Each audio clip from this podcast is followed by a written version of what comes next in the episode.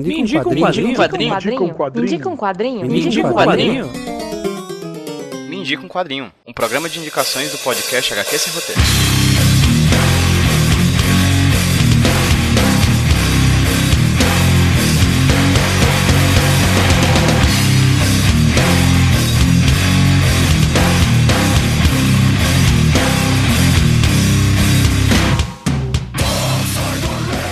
Oi pessoal, tudo bem com vocês? Aqui quem tá falando com vocês é o Pedro, trazendo pra vocês mais uma indicação do Me Indica um Quadrinho, podcast indicações aqui do HQ Sem Roteiro Podcast. Pra quem não sabe, o Me Indica Quadrinho é um podcast de indicações de quadrinhos quinzenal por enquanto, já que a nossa meta batida no Padrim, a nossa meta batida no nosso financiamento coletivo libera esse programa quinzenalmente. Então, de 15 em 15 dias a gente tem aqui no feed do HQ Sem Roteiro uma indicação de quadrinho pra você que gosta de quadrinhos, pra você que não gosta, pra você que quer conhecer, pra você que quer conhecer leituras novas. Especialmente nesse mês de fevereiro de 2018, a gente tá fazendo quatro HQ, quatro Indica Quadrinhos, ou seja, um Indica Quadrinho por semana, pra gente comemorar o aniversário do HQ Sem Roteiro, do podcast HQ Sem Roteiro, que tá fazendo dois anos. E hoje eu vou falar sobre um quadrinho de horror, um mangá vindo diretamente do Japão, chamado Fragmentos de Horror, do autor Junji Ito. O Junji Ito é conhecido por ser o maior mangaka, né, o maior quadrinista japonês de horror, consequentemente talvez o maior do mundo. E esse Fragmento de Horror é uma coletânea de oito histórias curtas, escritas e desenhadas pelo Junji Ito, em 2000, lançado em 2014 lá no Japão e que chegou aqui no Brasil em 2017 pela editora Dark Side Books. Fica aqui o nosso agradecimento à editora Dark Side Books pela cortesia e por lançar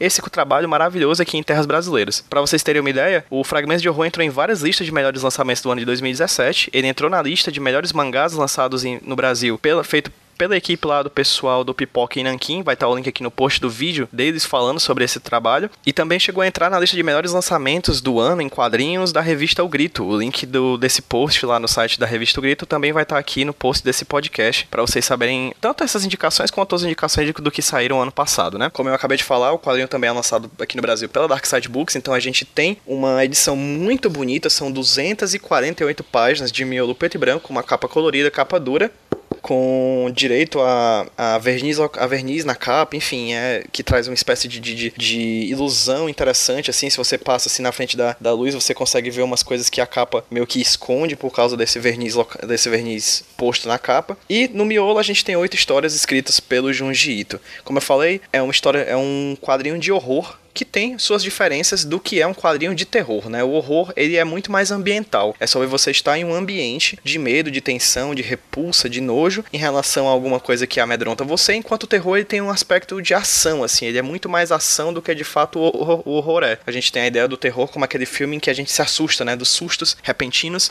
relacionados a alguma coisa aterrorizante que aparece no filme, enquanto no horror a gente tem mais, muito mais uma criação de, de uma tensão, uma criação de, de um ambiente é, que deixa a gente nervoso por lei e deixa os personagens amedrontados com o que pode acontecer. Em Fragmento de Horror a gente tem oito contos, né, escritos pelo Junji Ito. O nome deles são Futon, o Monstro de Madeira, Tomil ou Gola Rolê Vermelha, Suave Adeus, Dissecação Chan, Pássaro Negro, Magami Nanakuzi a Mulher que Sussurra. E por último, a gente tem um pós-fácil escrito pelo Junji Ito explicando mais ou menos como é que foi a produção desse Fragmentos de Horror, como ele passou oito anos sem fazer contos de horror e como esse daqui é, é o retorno dele ao trabalho, que foi lançado lá no Japão em 2014 e lançado aqui no Brasil em 2017. Mas por que, que eu tô mostrando, falando de Fragmentos de Horror para vocês? Eu não sou um conhecedor do trabalho do Junji, Junji Ito, infelizmente. Muitas pessoas me falam bem do trabalho dele. Existem outros trabalhos dele que foram publicados no Brasil há muito tempo, como por exemplo o Uzumaki, que, tá, que muitas pessoas dizem que é um dos quadrinhos mais aterrorizantes que eles já leram. A Alessandra, que é minha amiga de muito tempo, fala que aquilo ali é realmente um quadrinho do mal. Ela terminou de ler aquele quadrinho e ela teve que dar ou vender para alguém porque ela não queria aquilo na casa dela. Então,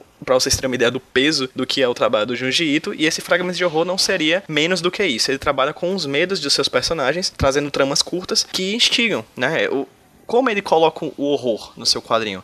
Ele abusa do realismo fantástico. O que é o realismo fantástico? É esse tipo de narrativa em que a gente tem um mundo normal, como a gente conhece, e que aos poucos é, são inseridos, colocados elementos fantásticos que muitas vezes não são nem discutidos o porquê deles estarem ali. São colocados para, enfim, darem várias razões, darem vazão a diversos, no caso, a diversos sentimentos, no caso, o medo. É interessante como a obra se chama Fragmentos do Horror. Fragmentos também tem formas diferentes de serem abordados, né? Então o horror do Junji Ito, ele com diversos tipos de medo diferente. Inclusive, uma das histórias que eu não acho nem um pouco amedrontante, ela é inclusive muito bonita. Eu acho a história Um Suave Adeus a minha história favorita e ela nem de, longe aterroriza alguém. Ela brinca com a ideia do fantasma de um jeito que eu acho muito emoção, emo, emocionante, assim, emotivo, sabe? Me traz um sentimento bom, apesar de ser um fragmento, de certa forma, de horror, já que tá tratando de uma coisa que amedronta muita gente como os fantasmas. Um breve resumo de cada uma das histórias. Em Futon, a gente tem um personagem que ele não sai debaixo do seu futon, né? Debaixo seu edredom, por medo do que vem, existe fora dele. Em O Monstro de Madeira, a gente é levado a uma mulher que é fanática por uma casa,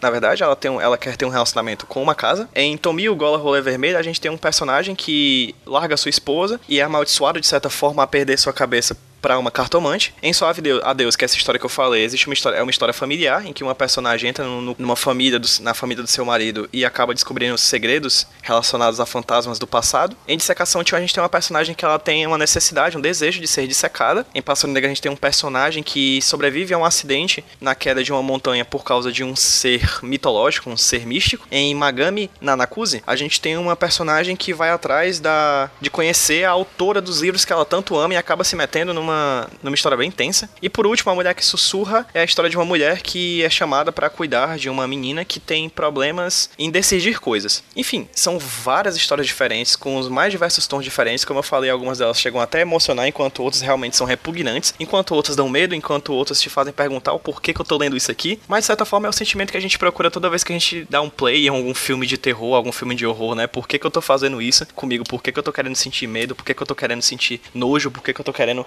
ler ou ver isso aqui. E na obra do Junji Ito, você tá basicamente pegando fragmentos de puro ouro do horror, de talvez algumas das coisas que melhor o horror japonês possa oferecer. Como eu falei anteriormente, eu não conhecia a obra do Junji Ito e agora eu fiquei muito instigado a conhecer, porque se ele consegue me deixar com tanto nojo, com tanto medo, lendo quadrinhos de pouco mais do que 10 páginas, imagina com obras mais longas como o próprio Uzumaki e outras obras que, são, que tornam ele um dos maiores nomes do, do horror mundial. Então é isso, gente. Fragmentos de Horror, Junji Ito, lançado no Brasil pela Dark Side Books, uma edição maravilhosa, com mais de 200 páginas, que você pode encontrar em qualquer livraria, em qualquer loja especializada de quadrinhos e também nos sites de venda de quadrinhos que você pode encontrar aí pela internet. Se você tem algum amigo, ou mesmo você adora uma boa história de horror, corre atrás. O Fragmentos do Horror, do Junji Ito, que provavelmente você vai adorar e ter alguns bons pesadelos.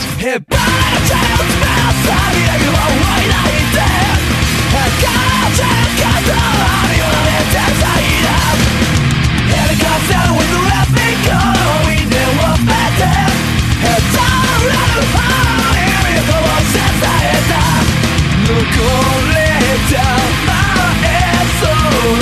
Yeah.